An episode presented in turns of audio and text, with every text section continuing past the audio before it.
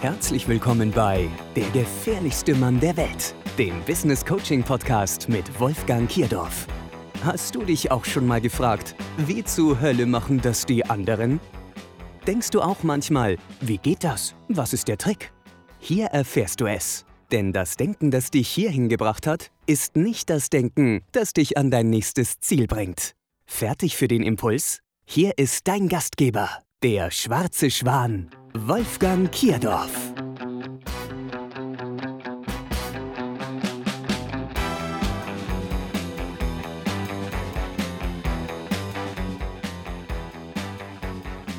Herzlich willkommen zur fünften Ausgabe von Der gefährlichste Mann der Welt. Mein Name ist Wolfgang Kierdorf und ich bin Business Coach. Wenn ich mal im Lotto gewinne, dann. Punkt, Punkt, Punkt. Vielleicht kennt ihr diesen Spruch. Viele Menschen haben die Vorstellung, dass wenn sie Lotto spielen, sie irgendwann mal reich werden und dass sie mit diesem Geld dann tolle Dinge tun können, die sie vorher nicht tun können. Und die Realität ist aber, dass viele Leute, die im Lotto gewinnen, tatsächlich nach kurzer Zeit finanziell wieder genau dastehen, wo sie begonnen haben. Das Thema der heutigen Folge ist gefährlich durch finanzielle Freiheit. Und die Realität ist, die meisten Menschen haben nie gelernt, mit Geld umzugehen. Und sie geben das aus, was sie verdienen. Und was noch schlimmer ist, sie verdienen auch nur das, was sie ausgeben. Und manchmal sogar noch ein bisschen weniger. Das heißt, sie machen Schulden. Wir wollen heute über finanzielle Freiheit sprechen.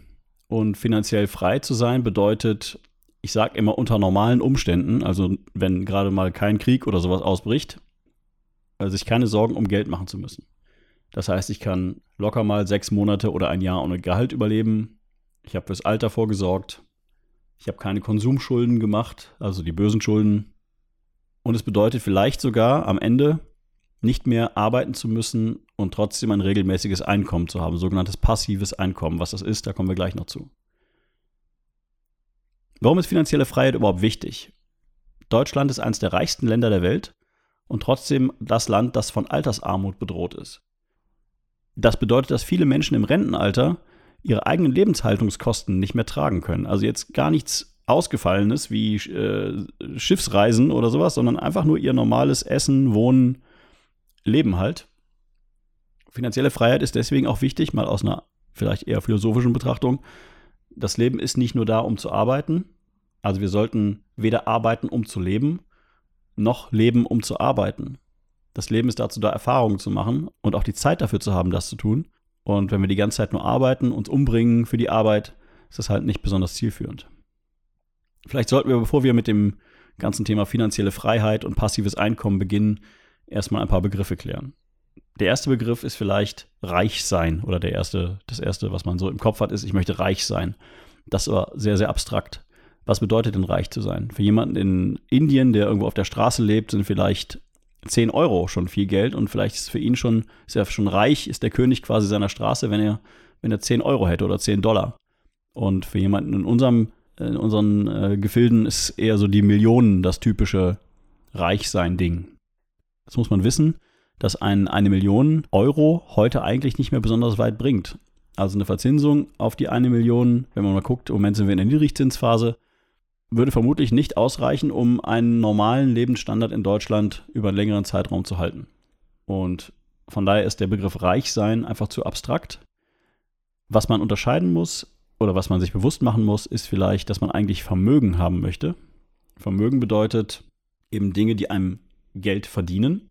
Dazu gehört Geld, das man irgendwo anlegt, das einem Zinsen verdient. Im Moment eher unwahrscheinlich, auf einem Tagesgeldkonto zum Beispiel Zinsen zu bekommen oder äh, irgendwelche relevanten Zinsen dass man Aktien hat, also sprich in Unternehmen investiert hat, Unternehmensanteile besitzt, die zum einen ja einen eigenen Wert haben, nämlich den Wert der Aktie, und zum anderen eine Rendite erwirtschaften, also Gewinne aus dem üblichen Geschäftsbetrieb. Dann gibt es als Alternative Immobilien, die selbst auch einen Substanzwert haben, also einen Wert der Immobilie plus das, was an Mieteinnahmen regelmäßig reinkommt. Edelmetalle, wenn man sich den Goldpreis anguckt, der in den letzten Monaten und Jahren immer niedriger geworden ist, im Moment glaube ich wieder auf so einem Allzeittief, auch keine gute Idee. Man sagt immer in Edelmetall, Edelmetalle investieren äh, für Krisenzeiten gut. Ich hoffe, dass diese Krise niemals kommen wird. Und da wir ja hier ein Unternehmer-Podcast sind und uns mit Business beschäftigen, auch der Wert unseres eigenen Unternehmens kann ja ein Wert sein. Und ich sage immer, als Unternehmer investiere ich ja mein Geld gezielt in das Unternehmen. Das heißt, ich erwarte eine Rendite und ich erwarte, dass mein Unternehmen einen Wert erzeugt, also äh, beziehungsweise wertvoller wird. Und wenn wir das nicht schaffen mit unseren eigenen Unternehmen, dann sollten wir die Unternehmen vielleicht einfach sein lassen, das Geld nehmen und woanders investieren. Kommen wir zur Frage des passiven Einkommens. Das ist so ein Begriff, der durch alle Medien, durch das Internet, durch Bücher geistert, von dem ganze Industriezweige leben, Menschen dazu zu helfen, passives Einkommen zu bekommen oder äh, dahin zu kommen, passives Einkommen zu erwirtschaften. Und die Idee passiven Einkommens ist ja schon uralt. Letztendlich jeder, der ein Haus oder eine Wohnung vermietet, erzeugt passives Einkommen in Form von Mieteinnahmen. Ist also nichts Neues. Durch die Digitalisierung und durch die zunehmende Möglichkeit, dass jeder Zugriff aufs Internet hat und jeder die Möglichkeit hat, solche Internetgeschäftsmodelle zu erzeugen, in denen quasi automatisiert Dinge ablaufen, ist der Begriff des passiven Einkommens neu definiert worden. Es ist aber keineswegs so einfach, im Internet Geld zu verdienen, wie das immer dargestellt wird. Also die Goldgräberzeit des Internetmarketings ist eigentlich auch schon vorbei. Trotzdem gibt es immer noch Möglichkeiten, im Internet Geld zu verdienen, wenn man das richtig macht und auch sehr viel Geld zu verdienen. Dazu kommen wir aber später noch. Das Wichtigste, was man sich bewusst machen muss, ist, dass Vermögen zu haben in der Regel nichts damit zu tun hat, Geld auszugeben also teure Autos zu fahren, große Häuser zu besitzen, sondern das muss man vielleicht auch gesellschaftlich so ein bisschen äh, mit sich selbst abmachen. Es geht dabei nicht um Status. Für mich geht es bei Vermögensaufbau darum, ich kann so viel Geld besitzen, wie ich will, ich muss das nicht jedem zeigen. Ganz im Gegenteil. In dem Moment, wo ich es zeige, gebe ich Geld aus, das mir wieder mehr Geld verdienen kann. Also warum sollte ich das Geld ausgeben? Das bedeutet nicht, dass man in kompletter Askese leben muss und äh, in Sack gekleidet rumläuft, aber es bedeutet sich, sein Konsumverhalten sehr bewusst zu machen, auch zu überlegen, macht das, was ich jetzt kaufe, mein Leben irgendwie besser. Und wenn es das nicht tut, dann lasse ich das. Ein Trick, wie man finanziell frei wird, und da sind wir schon beim nächsten, bei der nächsten Frage, nämlich wie wird man denn finanziell frei? Wie, wie schafft man das, diese Freiheit zu erlangen? Ist das erste gezielter Konsumieren. Also wirklich zu überlegen, brauche ich das unbedingt? Macht mich das, macht das mein Leben glücklicher, macht es mein Leben besser? Und ein simpler Trick, der da funktioniert, ist, eine sogenannte 30-Tage-Liste zu führen. Also alles, was man kaufen will, erstmal auf eine Liste zu schreiben und nach 30 Tagen nochmal zu gucken, brauche ich das immer noch. Und ich habe dieses Experiment selber über Jahre gemacht und bei ganz vielen Dingen wollte ich es hinterher nicht mehr haben. Ich erinnere mich an meine Kindheit, wo wir wirklich komplett ohne Geld nahezu gelebt haben. Äh, meine Mutter hatte irgendwie x Jobs, um drei Kinder alleine durchzubringen. Und da waren Dinge, die wir bekommen haben, auch viel, viel wertvoller. Wenn ich heute irgendwas haben möchte, kann ich es mir theoretisch sofort kaufen. Ich muss nicht überlegen, ich muss nicht sparen. Also ich sage mal, bis zu einem fünfstelligen Betrag ist es kein Problem, einfach hinzugehen und es zu kaufen, wenn ich es wollte. Ich tue es aber nicht.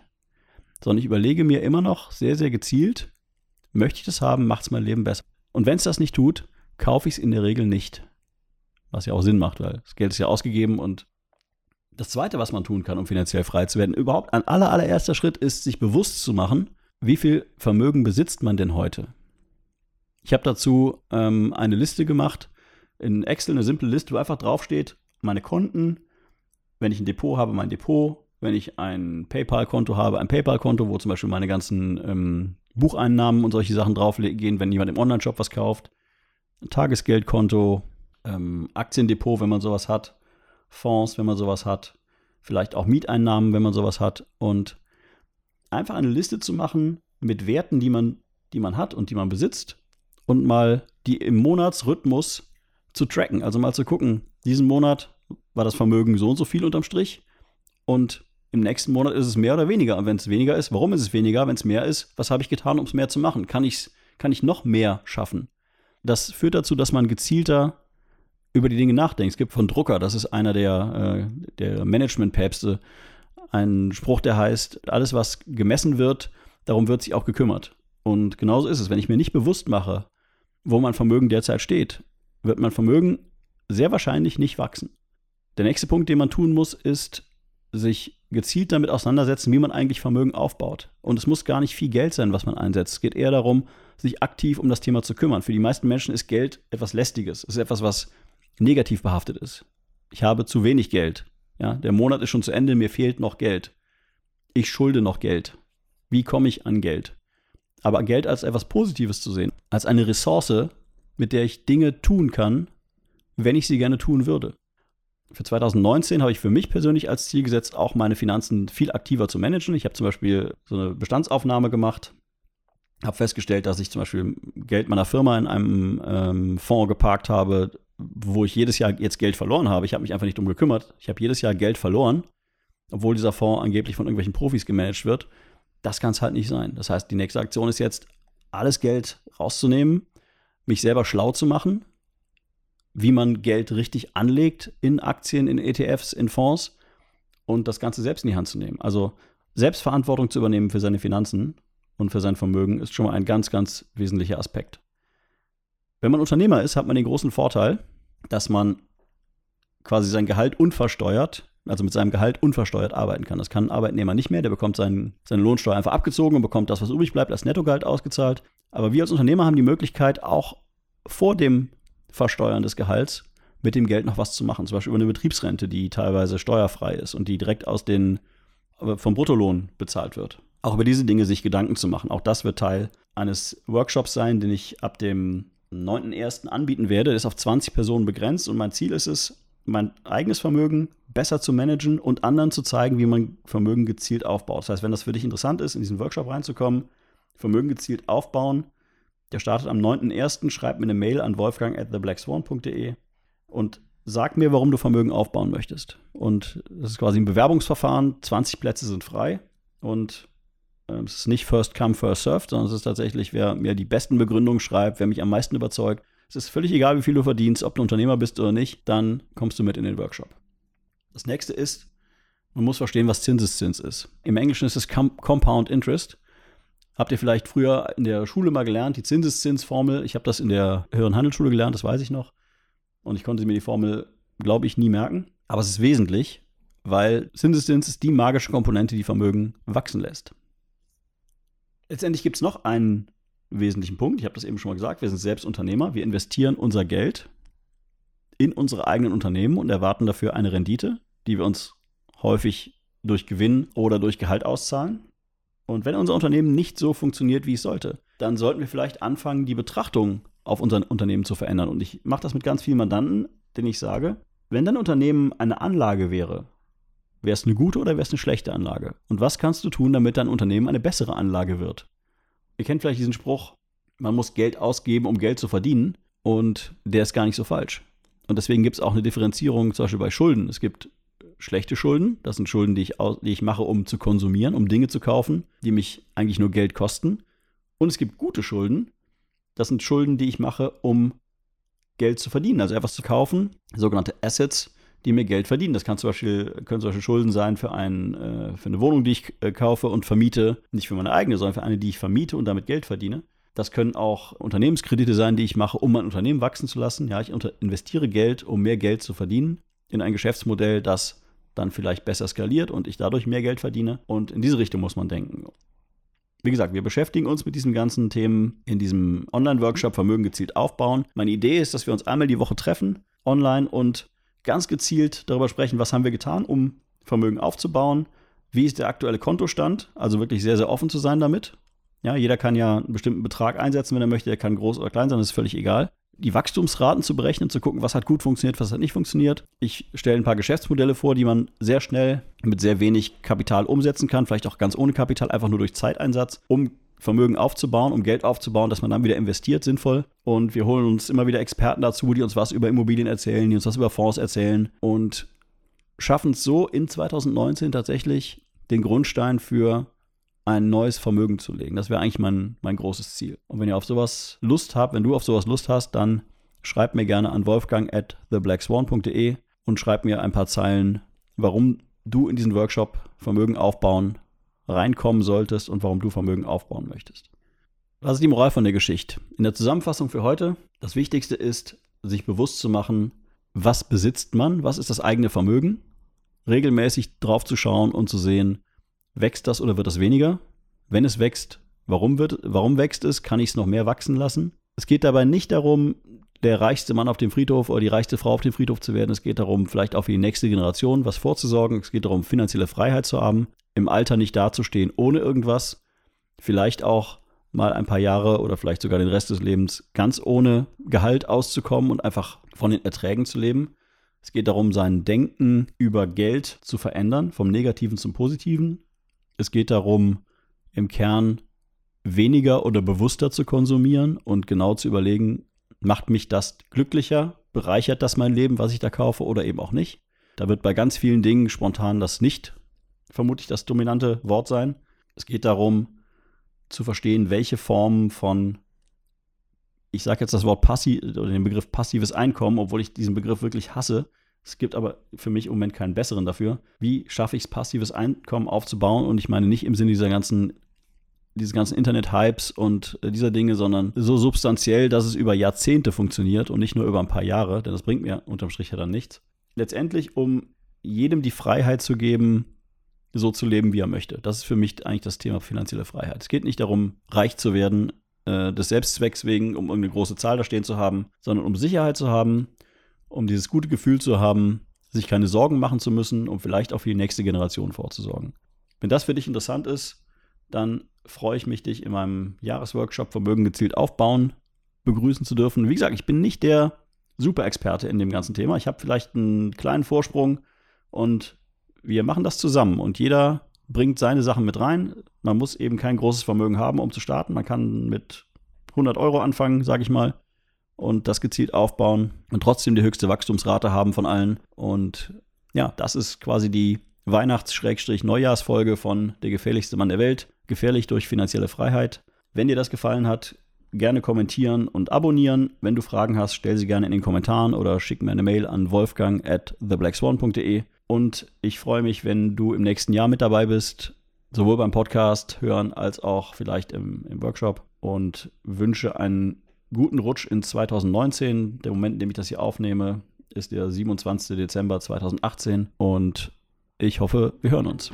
Bis dahin und tschüss.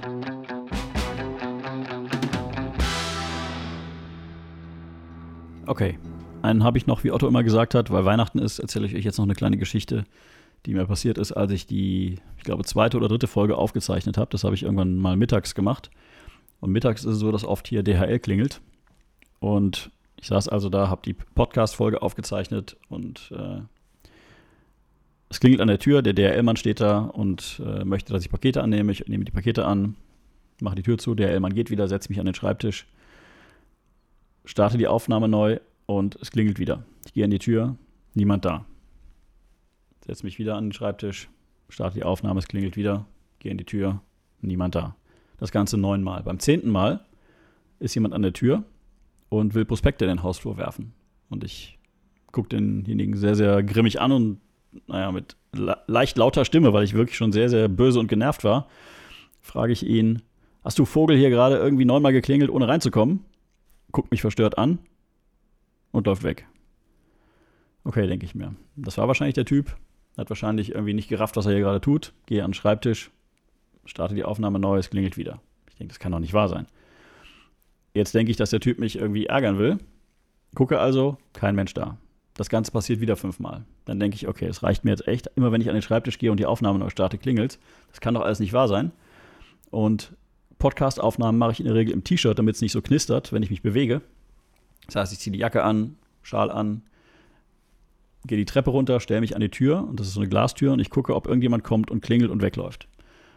Und dann kommt so ein Schatten vor die Tür und ich reiße die Tür auf und da steht eine Frau mit einem Handy und ist total erschrocken, weil sie denkt, da ist ein Wahnsinniger hinter der Tür.